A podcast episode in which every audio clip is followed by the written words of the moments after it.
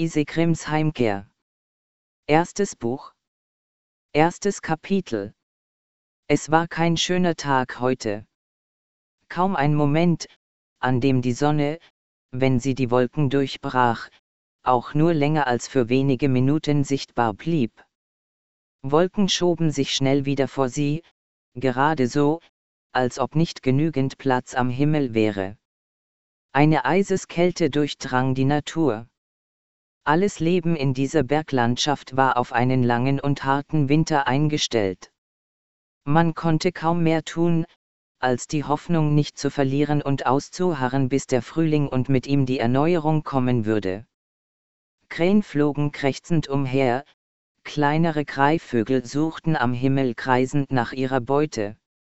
Einige wenige Huftiere versuchten an den Hängen dem Wind und dem Wetter standzuhalten hin und wieder sah man einen weißfälligen Hasen. Alle anderen Tiere hatten diese karge Einöde schon verlassen, waren ins Tal hinabgestiegen, um vor der Kälte zu fliehen, die nach und nach über das Gebirge gekommen war.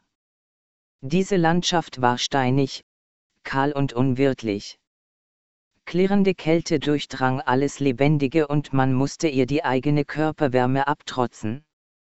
Jedes Jahr aufs neue drang der Winter mit festem Griff in dieses Gebirge ein und hielt es in Atem. Es hatte den Anschein, als ob gerade diese Gegebenheiten des Klimas der Sehnsucht der Natur nach einem reinen Überlebenskampf ihrer Bewohner entsprachen. Die felsige Umgebung war den harten Winter gewohnt. Sprünge im Felsen zeugten von der Erosion, die er mit sich brachte. Dünne Äste an den Bäumen und der niedrige krumme Wuchs der Pflanzen sprach eine eigene Sprache. Spärlich waren die oberen Hänge mit Kiefern bewachsen. Weiter Richtung Tal wurde ihr Bestand dichter, an den unteren Hängen waren es ihrer genug, um einen dicht stehenden Wald zu bilden. Vielerorts brachen Felsen durch den Boden, der Krume konnte sich an ihren von Wind umwehten Stellen nicht halten und sammelte sich zwischen den Spalten, wo kleine Pflänzchen dank ihm einen schützenden Halt fanden. In der Ferne wuchsen die Felsen zu mächtigen Bergen heran und überragten die Gegend mit erhabener Gleichmütigkeit. Der Wind verstärkte die gefühlte Kälte noch. Festgefroren war der Grund. Spärlich wuchs Gras, das über und über von Raureif bedeckt war. An manchen Stellen der Felsen hingen Eiszapfen. Kahl war die Welt der Berge, zumal wenn der Frost sie in Besitz genommen hatte. Sein Hecheln strengte ihn an. Der Wolf spürte die Kälte in seinen Kopf eindringen. Es schmerzte ihn. Die Kälte war stechend. Eigentlich sollte er nicht hier sein. Er war hierher gezogen, von weit her, hatte alles zurückgelassen. Dieser Jagdgrund, den andere Raubtiere wohl meiden würden, bot ihm den Schutz der Abgeschiedenheit. Er selbst war nicht mehr Teil eines Rudels, war auf sich gestellt. Alleine war er seit Monaten durch das Land gezogen, immer in Angst vor der Stärke anderer. Hier würde er kaum auf andere Wölfe stoßen. Ein Einzelgänger wäre einem fremden Rudel gegenüber sicher unterlegen, wenn es zu einem Kampf kommen würde. Er war in diese Einöde gezogen, um dieser Gefahr nicht ausgesetzt zu sein. Und der Jagdgrund hier würde einen einzelnen, streunenden Wolf wohl ernähren können. Dieser Winter, der erste, den er auf sich gestellt verbrachte, hatte ihm bereits jetzt schon mit aller Härte klar gemacht, dass er um sein eigenes Überleben kämpfen musste. Wirre Träume beunruhigten ihn des Nachts, ein leicht aufkeimendes Empfinden der Einsamkeit hatte eingesetzt. Und der Winter mit seiner Kälte verschärfte seine Lage zusehends. Sein silbergraues Fell glänzte. Es sorgte dafür, dass er sich gut in diese von Felsen durchsetzte Landschaft einfügen konnte, so dass er sich kaum noch von seiner Umgebung abhob. Für andere Tiere mochte er nicht leicht zu entdecken sein. Ein schmerzlicher Gedanke ließ ihn kurz wieder seine Konzentration verlieren. Seine Gedanken verloren sich immer wieder in allen möglichen Gespinsten aus Erinnerungen und Erwartungen. In alle Richtungen ging in solchen Situationen sein Sinn. Es war eine schwere Zeit für ihn. Manchmal hatte in den letzten Monaten die Natur für Linderung gesorgt, doch diese Kälte jetzt fühlte sich so stechend an.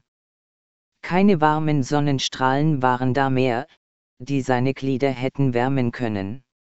Seine Eintracht mit seinem Leben als streunender Wolf und die Erscheinungen der Natur mit der Härte dieses Winters führten zu einander entgegengesetzten Impulsen, die Kopfschmerzen verursachen konnten, und ihn nie ganz losließen. Er zwang sich jetzt zum genauen Beobachten seiner Umgebung, zum ruhigeren Atmen und zum Weitergehen.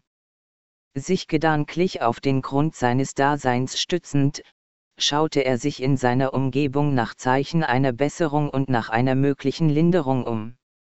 Fast alle Wasserstellen, die er auf seinem Weg fand, waren zugefroren. Wasser zu finden war nötig. Frischen Schnee hätte man im Maul schmelzen können, doch es gab keinen. Isekrim wartete auf den Schnee, denn der würde ihm weiterhelfen. Der silbergraue Wolf tiapste vorsichtig einen Abhang hinunter. Er lief auf ein paar Kiefern zu, die dort standen, und stoppte dann.